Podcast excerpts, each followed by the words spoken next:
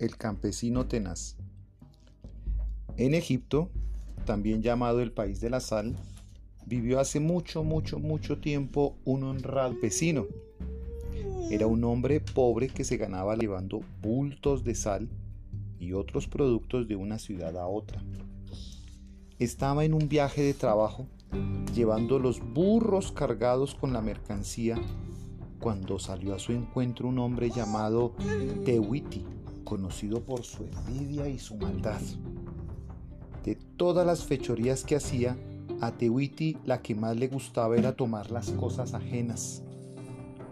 Así es que apenas vio al campesino, tengo que encontrar la manera de quedarme con los burros de este hombre. Y luego pensó, Tomaré una manta y la extenderé en el camino. A él no le quedará más remedio que pasar sobre la manta y ensuciarla. Luego le diré que como castigo debe darme sus burros. Entonces extendió la manta con cuidado, pues a un lado había un pozo y al otro un campo de trigo, de tal manera que el campesino tomó la manta para no dañar el trigo ni tener que meter los burros al pozo. El campesino se acercaba y aunque vio la manta, no tenía por dónde más pasar, de manera que siguió adelante, dejando que algunos de sus burros la pisaran. Rápidamente, Tewiti exclamó, ¿Piensas que tus animales pueden pisar mis cosas sin que nada ocurra? Sí. El campesino respondió, Lo siento, pero no pude evitarlo. Lo intentaré con los asnos que aún no han pasado. Y obligó a los animales que faltaban a pasar por el campo de trigo. Entonces Tewiti exclamó, ¿Cómo? ¿La destruyes mi campo? El campesino respondió, o pasaba sobre tu manta o sobre algunas espigas de trigo. No tengo más opciones, pues tú no has dejado más espacio en el camino. Mientras discutían, uno de los asnos se puso a comer trigo. Entonces, Tiwiti replicó enfurecido. Mira, tu burro está comiéndose mi trigo. Me quedaré con uno de ellos para compensar el daño que me han hecho. No me dejaré robar de esta forma, dijo el campesino. Tendré que irme a quejar con el juez. Rió Tehuiti. No te oirá, Tú no eres más que un pobre campesino. A nadie le importa tu suerte. Y después de reírse de él, le dio un golpe tan fuerte en la cabeza que lo derribó. Luego tomó los asnos y la sal y se fue, dejando al campesino botado en el suelo. Al otro día, aún aturdido por el dolor de cabeza, el pobre hombre fue a contarle al juez lo que había ocurrido. Luego de pensarlo unos minutos, el juez decidió que el campesino debía buscar un testigo, alguien que hubiera visto cuando Tewiti robó los asnos. Así sabrían con seguridad que el campesino decía la verdad y Tewiti sería castigado por el crimen. Una vez terminada la conversación con el juez, el campesino emprendió el camino de retorno a casa. Por su parte, el juez se hallaba sorprendido con la nobleza del campesino, con la claridad con que había elegido hacer lo correcto y su sencilla manera de resolver el problema. Así pues, decidió ir a ver al faraón para contarle sobre este campesino tan especial. El faraón, tras escuchar sobre las cualidades de tal hombre, dijo al juez, No le respondas nada a este hombre, pero manda que alguien escriba todas sus palabras en un papiro y luego me lo traiga para poder yo saberlas. Haz que él y su familia reciban todo lo necesario para vivir, pero no permitas que sepan quién lo envía.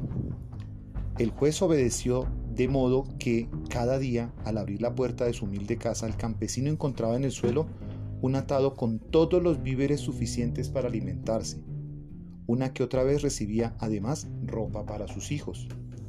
El campesino intentó vigilar durante varias noches para descubrir quién le ayudaba. Sin embargo, no consiguió saber de quién se trataba y se resignó a disfrutar sin más de los alimentos. Su mujer, en cambio, insistió a su esposo que fuera donde el juez nuevamente para decirle que debía hacer justicia y regresarle los asnos y la sal que les pertenecía.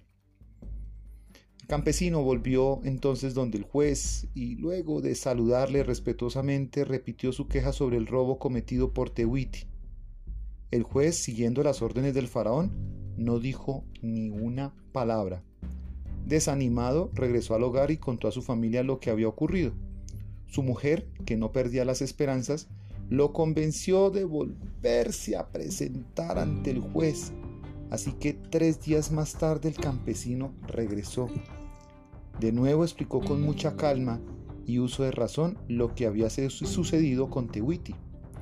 El juez, siguiendo las órdenes del rey, no dijo una sola palabra. Más aún, mandó a que los guardas le dieran una paliza a ver si dejaba ir al Palacio de Justicia con tanta insistencia. Imagínate. No, todavía no. Pero nada de esto sirvió. A pesar de los fuertes golpes que le dieron en todo el cuerpo, el campesino regresó a buscar al juez una cuarta y quinta y sexta vez tratando de recuperar lo que era suyo. El juez no le hacía caso ni le respondía. Cuando el campesino se desanimaba, su mujer le daba fuerzas para volver. Y así fue que siguió presentándose en el palacio del juez. Lo había visitado ya 50 veces. 50. Cuando un día llegaron unos guardias de palacio a casa del campesino. Asustado, el hombre temió que fueran a golpearlo de nuevo. Nada tienes que temer, dijeron los guardias. El juez está impresionado con tu voluntad de lucha y hará justicia. Esta vez el campesino fue bien recibido en la sala de justicia. El juez le sonrió y enseguida pidió a un escriba que anotara en un papiro todo cuanto pedía el campesino. El faraón cumplió sus deseos. Tehuiti fue retirado de su trabajo y las pertenencias del campesino le fueron devueltas. El faraón, sorprendido con este luchador incansable, lo invitó a vivir en el palacio por un tiempo junto con toda su familia. Al poco tiempo, el campesino dio tal muestra de honradez, bondad e inteligencia que se convirtió en amigo del rey y luego entró a formar parte de la corte de palacio con un cargo de inspector. Al campesino y su familia no volvió a faltarles nunca nada y vivieron felices por siempre. Fin. Fin.